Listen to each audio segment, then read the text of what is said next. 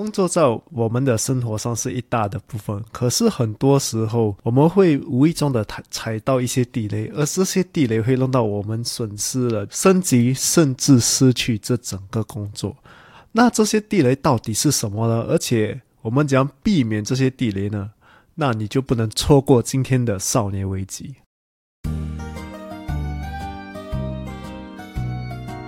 欢迎来到少年危机 Quarter Life Cry Chic），我是线，我是 Alan，在这里我们一起练习克服日常生活与生命中的焦虑，探索让生命更有价值的日常练习，找到更多的自信，摆脱少年危机，活得更有意义。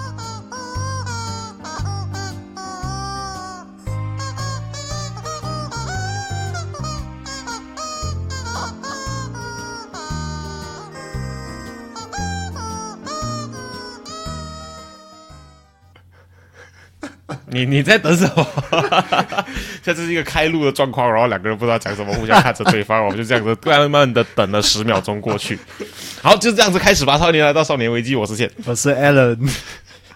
今天我们讲的主题是有一点好笑啊，那个主题的名，我觉得其实非常非常认真的跟我讲好笑，这么重要的一集内容你跟我讲好笑。好，我们来看看它有多好笑。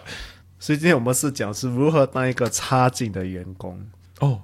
我要教大家怎么当个差劲员工哈，好诶，我喜欢。上一集我们就是讲嘛，将做一个得分的一个员工。对，我们每次讲一个，我们就是要讲他的另外一边，就是做一个差劲的员工。可是我相信没有人想做一个差劲的员工。我们今天就来教大家如何在职场里面失败。我们就是要让大家知道，就是不要踩到什么地雷和有什么地雷，你是在踩。而且你不知道，有一句话是不是叫做那个“失败为成功之母”？它大概就是这样子用的，就是。撇开开玩笑不谈的话，就是知道如何失败，跟知道如何被讨厌，其实它可以很有效的帮助我们。像艾伦说的，避开那些地雷。你只要呢知道这些事情是会变成地雷的，会爆炸的，你就做相反的事情，其实就可以好好的得分。从我自己的就是经验，就是我发现很多人其实他们不是有意要踩到这些地雷，嗯，他们无意中踩到这些地雷。而且今天我们跟你们分享的东西，可能你们会认为是很小的事情。可是很多时候，这些事情很多人需要很多精力，需要很多 energy 来跟你就是解释，或是跟你解开这些地雷，来帮你解决这些问题。你就是不是来解决问题，而是来制造问题，然后让别人帮你解决你解你制造出来的问题，让他们没有办法做到他们自己应该解决的问题，这个样子。对，其实很多问题是可以避免的。嗯嗯，只是可能我们就是不知道要怎样去解决。然后让人家解决，所以今天我们就是要分享，你可以讲把你的问题解决掉，不要让别人解决你的问题。然后当人家帮你解决你的问题，解决久了，你就会被公司解决掉。你会发现，其实很多事情它跟行为呢是价值观上面的扣分项目，那代表着说这些东西、这些问题它不会只发生一次，因为你的价值观是这个样子的话，你只要遇到相似的状况的时候，你都会做出相似的选择，而是只要你遇上相似的。情况的时候呢，因为这些前因后果，所以呢，你都大致上都会发生差不多的状况，因为你想法没有改变。所以今天就要让大家就是建立更多的那个自我察觉能力，来发现说，哎，可能你平常有在犯这样子的地雷，要如何去好好的避开。所以为什么这集我觉得是很重要？因为当然你要失败，你可以跟着这集啦。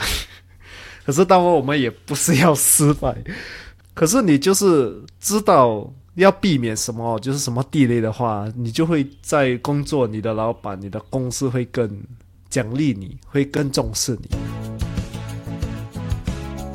追踪我们的 Instagram 了吗？如果还没有的话，现在就拿出你的手机，打开你的 Instagram，搜寻 quarterlife dot crichick，C R I C H I C K crichick，对，找到那只鸡。嗯，然后把那个蓝色的追踪按钮按下去，按了吗？按了吗？很好，我们继续。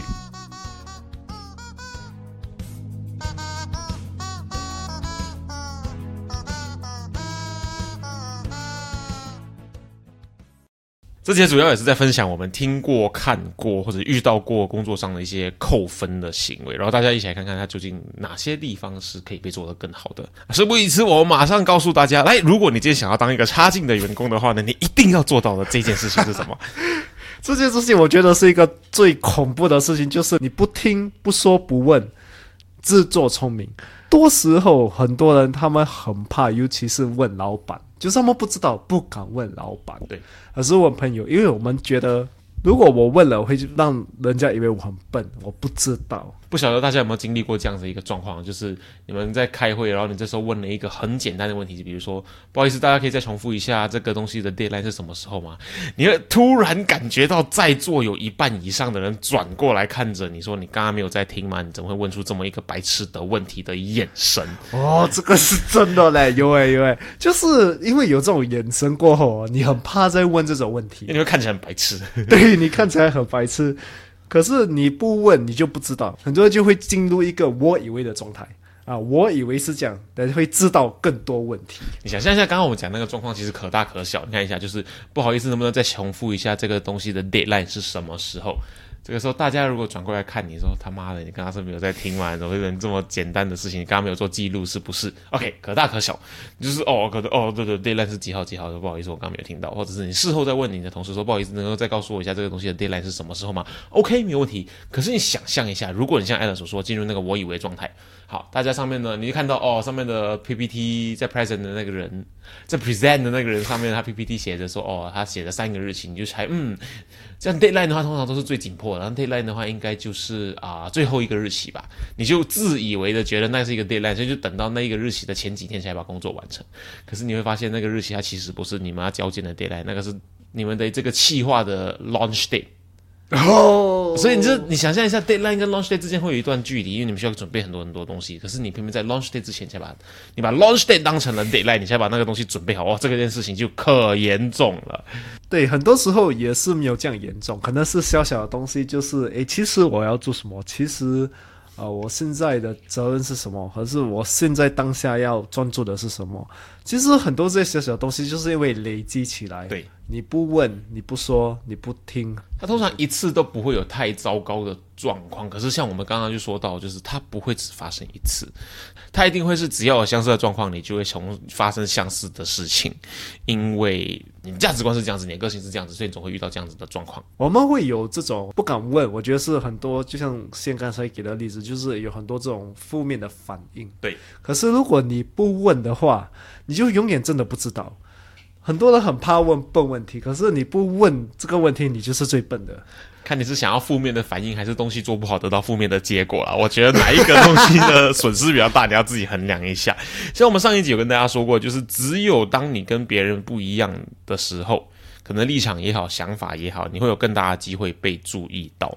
公司大部分情况是请我们来解决问题的，因此我们看见问题的时候，如果有勇气把它提出来，其实它对对你的公司也好，对你这个 project 也好，它会是有实质上的帮助的。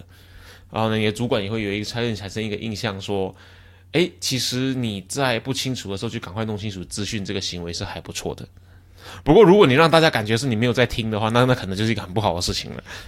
还有一个观点，我们可以提醒自己的就是呢，当你有疑问，当你有疑惑，当你不清楚一件事情的时候呢，它并不会让你变成一个没用的人，它不会让你变成一个弱者，它纯粹就是让你展现你也有脆弱，你也有不熟悉的一面而已。问了之后，你更清楚人家期待的是什么，你才可以做出他要的事情，而不是我以为，然后你。再给他错的，然后要重做，对错的事情，然后你又要再重做，你就是浪费你之前做过的工，等你要做两份工。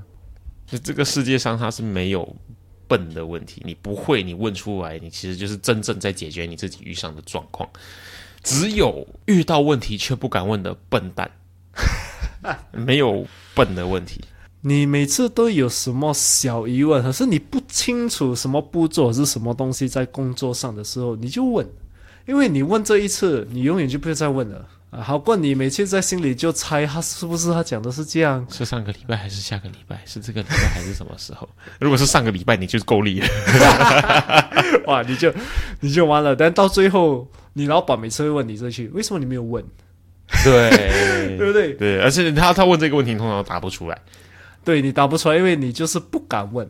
可是永远记得，如果你不敢问的话，有时候可能是公司的环境还是文化弄到你不敢问。对，所以你要跟老板也是跟他讲，其实我不敢问是因为什么什么什么，你一定要跟你的公司讲，这样他们才会更好的，就是让你们就是比较有机会去。讲你们的心里所想的东西。嗯，我觉得如果大家真的很害怕，在一个大群体的环境，比如说正在开会的时候问，因为你很害怕大家真的转过来看着你，你是笨蛋吗的眼神的话呢，你永远可以在会议结束之后去找同一个 project 的同事，或者最好是找你的主管，直接问他说：“对不起，我刚刚可能 miss 掉了，我想要知道一下这个这个资讯，我想知道某某某某东西的 deadline 是什么时候。”你一对一的时候。而且你是真的很诚心的去问了，会比对方后来追究起来说你怎么会不知道这个东西来的轻微很多很多。而且呢，像刚刚说的，他更能够展现你是一个自主行动、有主动掌握事情的一个人。就是我们现在害怕的是看起来很笨，害怕被别人贴上说你很笨的标签。但是别人看你真的有这么重要吗？另外一个，我们其实要养成的东西，就是让你整个工作环境不会有这么多的。转头看别人，问别人你是笨蛋吗？这样子，因此我们其实可以从我们自己身上做起。当别人问出很笨的问题的时候，你要好好的忍着，不要直接反应了，就转过去看说你怎么会不知道这个东西？其实很多人就是问这种问题，就是他有他的原因嘛，他就是不知道嘛。对啊，对对，通常会问都是因为不知道，而不是有其他的意思。对，不是不是因为他故意问来麻烦每个人，不可能。来来，我们常说就是 no one wanted to do things with screwing up。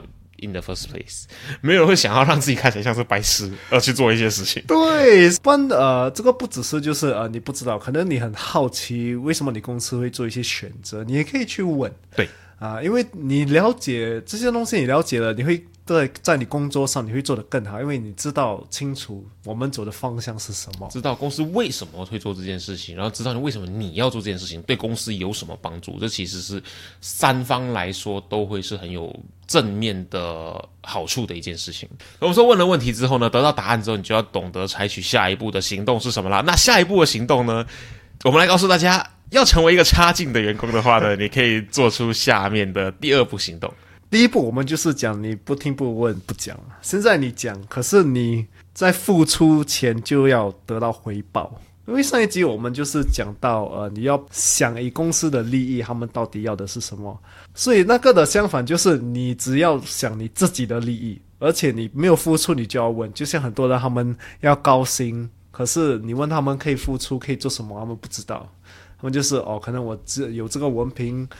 可是我有什么？可是人家要知道你可以付出的到底是什么，我们就会问：为什么我们做到一年了之后没有起薪水？可是为什么我的薪水那么低？公司不可以给你你要的东西，直到他们看到你的成绩。嗯，我们不晓得之前有没有讲过一个 HR 的观点的那个人力资源部他们会看东西的一个观点，很多啊新。鲜人他们在面试的时候我讲的好像我们自己很老一样，很多新鲜人他们在面试，他们会就是说哦，我有这个这个成就，我有这个这个奖项，我有这个这个东西。可是这些东西呢，如果你没有办法把它很有效的去整理出来、提取出来，告诉他说，因为我有这个成就，所以呢，我有什么什么相关的经验，我可以怎么样子去帮助到公司的话，其实你那些成就对公司来说都不是非常的重要。对，其实我发现很多人他们也不太会讲，就是他们讲可以帮到那个公司，只知道那个 HR 他们问一些问题，那你才会讲。大家通常就说：“哎，我做了做了什么什么东西耶？你应该怎么样怎么样，我才对吧？” 然后那个 HR 就讲：“So what？因为搞不好你觉得很重要的事情，其实对公司来说它并不会有很大的影响啊。对，就比如说你现在去做一份啊健身教练的工作，你告诉他说：“哎，我跟你讲哦，我有平面设计硕士。” 那个要应征健身教练的那个公司，就是有平面硕士，关我屁事。对你就是要讲，可能因为你有这个，你可以做这个，但我可以付出这个。对我现在想要应征健身教练，可是我平面设计的硕士，所以公司的宣传啊、广告相关的这些东西的时候呢，我都可以掺一脚。对，这样公司就讲，哎，这个人有价值，有 extra 的价值，对 extra 的价值，不只会教健身，他是还会帮我做宣传这些东西。讲直接一点，就是我在办公室省钱，公司不用找别人来做这个东西，这就是我的苦命。对，这个就是公司要的东西嘛。你是以公司的角度去想，没错，他们要的就是这些嘛。如果你就是不能付出多，你要多，这样公司就会。在想我周末要请你，周末要请一个人，他就是不能跟我讲他可以贡献什么，可是他一直讲他要什么。而且很多公司他们可能经历很多东西，可能他们可能是小企业碰到一些状况，尤其是这个呃疫情的时候，很多人就是没有了 bonus 嘛，嗯嗯，很多人就会呃投呃 complain 投诉，就讲诶为什么今年没有 bonus 没有什么？可是很多人不知道，如果你有一份工作就已经很好了，哎是。哎，我我很 grateful，我现在还有工作，就是这样子一样。对，很多人就是他们就是想哇，公司这样，公司那样。可是很多时候你要想，你做了什么啊？你就忙着在看你手上没有的东西。对，可是没有想你现在拥有的东西是什么。嗯。而且很多时候你达到你一些成绩了之后，你再跟老板问他，可能觉得诶。你至少有了一些成绩，你看刚开始就是呃应征的时候，你跟我讲的东西，可能我可以给你。呃，就是在你没有拿出任何成绩之前呢，你的任何所求都是不实际的、不切实际的。因为我相信公司再大再小，它一定会有它自己的审核与体制。很少很少有状况是你的主管、你的老板并不知道你做了些什么东西。那可能你在汇报的这个功课上可能要做好一点。汇报是什么功课？你如果不知道的话呢，你可能没有听我们上一集的内容，赶快回去听。嗯，现在按暂停，回去听，再回来。我讲一个很重要的观念哈，因为这个是我发现很多人。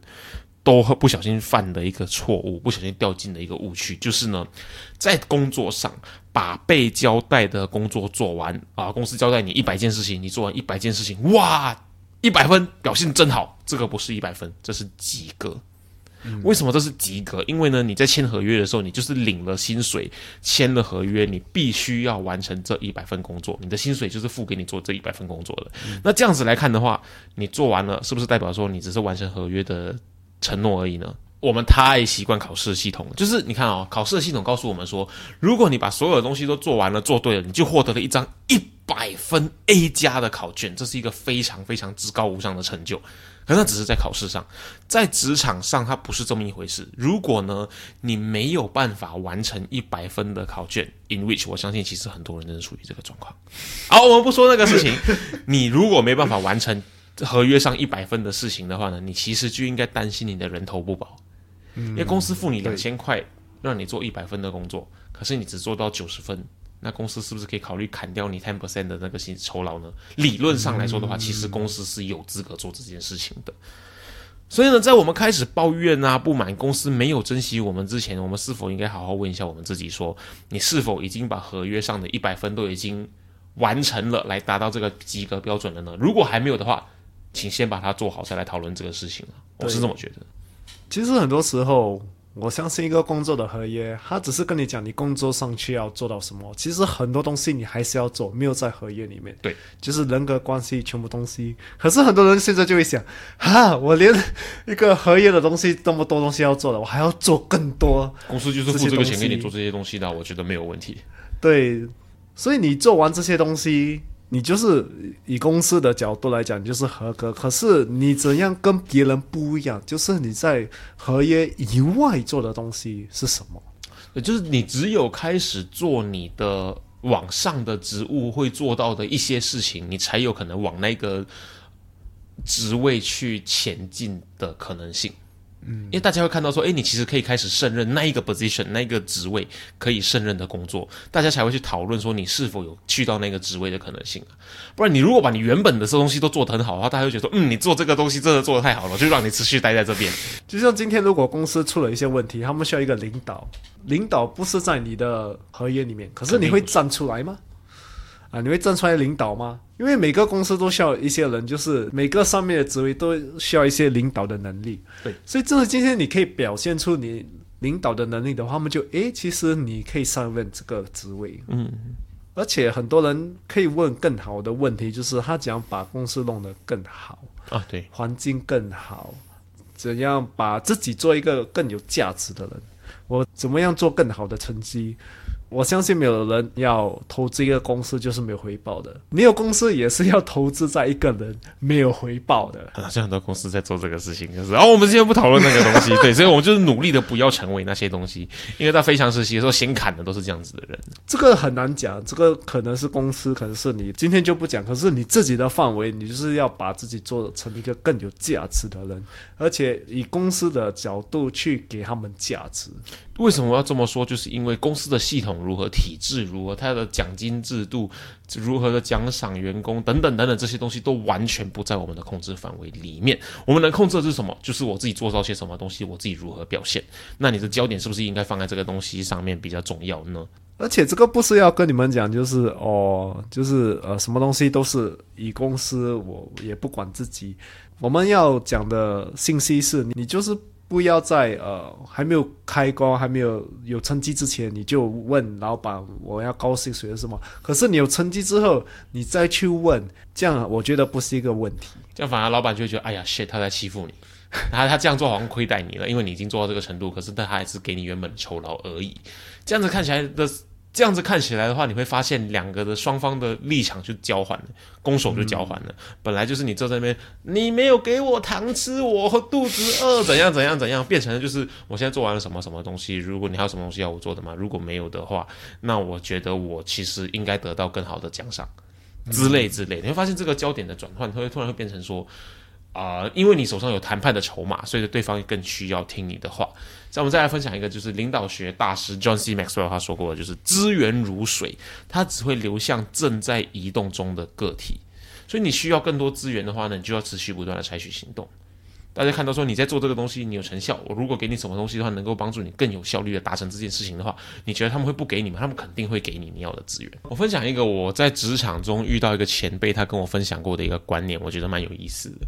因为呢，就是你在职场中总会遇到一些人，他们每天就在说哦，公司不珍惜你啦，公司偏颇某某人啊，把资源都给那个人啦，我们这些啊一般人就不受公司重视啦，等等等等的东西，你就会发现哎，公司里面有可能会出现这些资源分配不均的状况出现。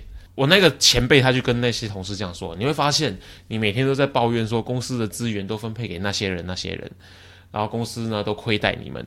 可是为什么比起每天在抱怨这是个不公平性，in which 你是无法控制的，为什么你不想想把自己变成公司会偏颇的那一方呢？这样子你想要的资源不是全部都会去到你手上吗？你会觉得哪一个东西做起来会比较有效率？哪个东西对你的收获、对你的报酬会比较有实际的意义呢？对，反而花时间来投诉，反而花时间来行动是更重要。因为如果他会有不平等的地方，代表你会有从劣势去到优势的机会。嗯，就是全部东西都非常非常的平均分配的话，反而会是一个让你觉得做什么都无所谓的一个状况。对，公司它一定是奖励。有行动的人，如果一个公司不奖励一个有行动的人，这个有行动的人他也不会留在这个公司啊。对，所以我们说了那么多，还有一个重点就是，如果你发现你的付出你都做了，该做的你都做了，这一集讲到的相反你都做了的话，那公司还是没有重视你，还是觉得你的付出不值得这些报酬的话呢？那你值得另外一间公司，而不是值得付出更多。嗯，有时候真的觉得环境不与你的时候呢，你是真的有选择可以换换环境的。对。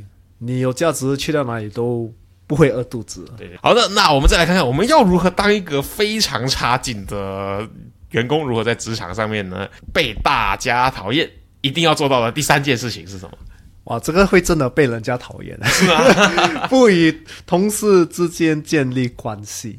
我们生存的原因就是我们有关系嘛，就是人与人之间的关系。可是我觉得很多人他们去工作的时候，他们当做是一个。工作的地方不是跟人家交流，不是跟同事吃饭还是什么。当你就是一个呃 colleague，就不是朋友，就是我在工作环境的时候会遇到的人。对，工作环境遇到的人就是工作的人，不是我朋友，不是甚至连同事都不是，就是我在工作的时候会遇到的人。对，就是什么感情就没有，就是哦，我需要跟你说光所以我今天跟你讲话。因为同事，同事，你看他这个词其实就是共同做事的人，所以你们是有一个合作关系存在的，一定要知道这一点。而且这些人就是呃有跟你一样的立场，如果你不建立一个关系的话。你不知道他们的强项跟他们的弱点在哪里，因为你跟他们工作，就是我们一组，我们讲分配工作。你的强项是这个，你就做这个哦；你弱点这个，你就不做这个。啊，就是有这种分配的话，这样你才可以上任一个领导的职位。嗯，像举个例子，你比如说你的团队里面有一个能力很强，他做事情可以把事情做得很好，可是他在时间分配上面非常糟糕的一个人的话，你是不是可以好好的借力去帮他把时间分配做好？嗯，这样子他的所有的心力就可以专注的在拿来做事情上面，然后你就时不时告诉他说，现在这个时间应该完成什么东西，这样子他可以尽情的发挥他最有强项的部分，而他的时间也可以节省下来呢，帮你们去完成更多的进度。因为可能你们时间分配上面比他厉害的话，那你们可能就帮他完成时间分配的事情啊，这样子你们在做事情的时候就可以轻松很多，因为他的能力比我们都强。而且这个不是。呃，只是在你工作上，可能今天这个人他已经离开公司了，嗯，他知道你是一个很好的领导，连如果你今天也是离开这个公司啊，他可能可以给你一个很好的机会。我觉得人脉是一个就是很重要的东西，就是在你工作，尤其是在你的职场，你认识的这些人，如果今天万一你没有跟他工作了，你从这个职场出去了，你需要什么呃机会，他们都很容易给你机会。说的很好，就是虽然有些人说同事之间你可能要保持一定的界限，不要太熟，不然的话会让感情还有情感的因素来影响你们做事情的客观判断。但是呢，我也相信另外一句话叫做就是有关系就没关系。而且呢，你会发现人情债是最难还的，可是它最值钱。因此呢，我们平常可以考虑在可允许范围之内的时候，多做一些帮助别人的小忙。来累积你的这个人情的存款。不过，当然你自己的界限要守好了，就是不喜欢做的事情、做不来的事情呢，是真的可以好好的拒绝的。而且你会发现呢，这个所谓的帮别人小忙呢，它怎么去进行是有很大的差别的。你需要在发现的时候，你看到别人可能在 struggle 啊，或者你看到别人某个东西可以做得更好的时候呢，你主动的去提出帮忙。怎样怎样怎样的效果会远远大于别人突然跑过来找你帮忙的时候。别人呢每次都要主动来找你帮忙，很可能最后会变演变成一个对方依赖你，对方觉得哎呀找艾伦一定可以帮我做完这件事情的这样子一个状况。而这样子的话，他就不会变成累积太多的人情债了，因为对方可能已经把找你去完成这件事情当成是一个他可以 cheat，他可以偷吃步，他可以走的捷径的，那就他就不会是一个你帮他的忙，纯粹就是一个他偷懒的一个途径而已。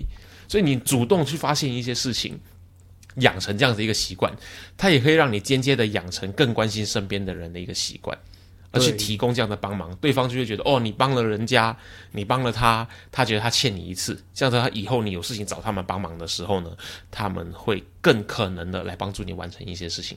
另外一个可以建议大家的就是你在工作时间之后，你可以跟你的同事。一起吃饭啊，一起建立关系也是一个很好的方法。毕竟我们都是人嘛，而且你的这些同事可能今天他们的心情不好。如果你跟他建立一个比较强的关系的话，你就知道，诶，为什么你今天工作好像有点分心？嗯，啊，他就比较会愿意跟你分享他经历的一些东西。因为这些东西，如果你没有建立关系的话，他很难跟你分享的。对我自己在感情上、交往关系上很常说的一个东西，就是男女感情。OK 了。呃，romantic relationship 里面呢有一个东西是很重要的，就是共同体验跟共同回忆。嗯，你只要有这个东西的话，你们的关系跟互相信任的程度会变得更加的强。这个 bonding 会变得更好一点，在同事之间也是一样的。你们如果有找到一些有共鸣的东西，比如说你们两个都是狗狗的爱好者，你们都有养狗的话，这是一个很好的 bonding 啊。你们如果有一起去经历过某一次的烤肉的 event 的话，那么你们之间也会有一个共同的回忆，这些呢都可以建立很好的同事之间的关系。而这个关系有时会遇到说，比如说在职场上有人呃栽赃给你，让你背黑锅，这些像朋友一样的同事，因为你们有共同体验、共同回忆，他们可能有机会。很大的机会会出来帮你背书，会站在你这一边。可以建议大家，就是在工作上，如果人家需要帮忙，就比较主动，不然的话，你在工作之后，如果可以投资一点时间跟你的同事们一起吃饭。一起出去和什么，这些都是一个很好的，就是建立你的人脉关系。当然，跟同事不一定是一定要成为朋友，嗯，也不是每一个同事你都能够有办法真正成为朋友。嗯，可是如果你有幸可以跟少数一两个同事成为真正的朋友的话呢，这会是一段非常值钱、非常珍贵的关系。而且你发现，根据调查，很多人的其他的机会啊，都是前同事互相转介绍的，因为大家熟悉你的能力在哪里，熟悉你的。工作方式在哪里？所以他们也会看到好的机会的时候呢，他们也会帮你背书来介绍给你。那这个难道不是一个很好的资源吗？肯定是啊。好的，那我们分享到这边，大家就要记得，我们今天再教大家呢 如何当一个差劲的员工。来，我们当一个差劲员工，首先一定要做到第一件事情，就是你一定要。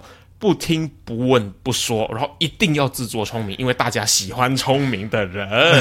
再来，你第二个一定要做到的事情就是呢，在付出之前就一定要开始讨回报。为什么？因为你不说你要的回报是什么的话呢，大家就不会知道你想要什么东西，大家就不会奖励你，所以一定要讨好你的回报。然后在付出之前就要先说好，你一定要得到什么东西，所以你才会去付出啊。这个条件要设定好。再来第三个一定要做到的事情就是呢，你不要跟同事建立太好的关系，因为你们如果太好的话呢，对方就会在背后插你一刀啊。这个三个事情一定要做到，你才可以成为一个差劲的员工。你们听到这个会不会觉得哪里怪怪的？对，没错，我们这一集是告诉大家说如何不成为一个差劲员工。再重新帮大家整理一次，就是呢，你记得不会的话要问，他不会让你看起来很笨。你不问，结果做错事情的话，才会让你看起来很笨。再来第二个重点就是呢。在你讨回报之前啊，好好想想你可以为公司做些什么事情，再拿已经完成的事情作为筹码去跟公司或主管谈判，这才是比较好的方式。再来第三个重点就是呢，跟同事建立好的关系，或多或少至少一两个，这个对你的人生上面呢是非常有帮助的啦。我们说到了跟同事要建立好的朋友关系、好的人脉关系，我们之前也讨论过跟父母的关系、跟伴侣的关系、跟同事之间的关系。又讲了一次同事之间关系，对。可是我们发现，哎，我们好像还没有跟大家聊聊，就是呢，很多人生命中出现率最高或者是人数最高的一个群体，其实就是朋友之间的关系。那也很多人对朋友的定义是比较模糊的，尤其是亚洲人。可能你今天在路口遇到他，讲了两句话，说，哎，你们手上的这个包包长得很好看，哎，就变成朋友了。可是对很多人来说，其实这样不能算是朋友。那朋友的界限究竟在哪里呢？而我们究竟该？跟朋友之间要怎么样的界限，或者我们该怎么样去分类我们的朋友呢？那怎么样的类型的朋友应该怎么样子跟他们相处呢？我们接下来就会跟大家一起探讨这样的内容啦。那少年危机今天跟大家分享到这边，我是线，我是 Alan，我们下期见。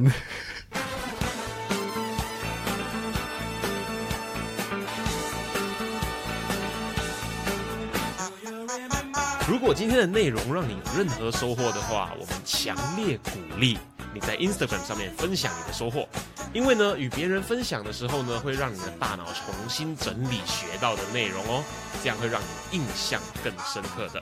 分享的时候记得带我们 at quarterlife dot quick，让我们看到哦。当然，如果你害羞的话，也可以 PM 我们。有任何疑问或是有任何想要探讨的主题，都欢迎你与我们联系。可以在 Instagram quarterlife dot crychick 联系我们，或者是呢 email 到 quarterlife crychick 没有 dot at gmail dot com quarterlife c r i c h i c k crychick at gmail dot com。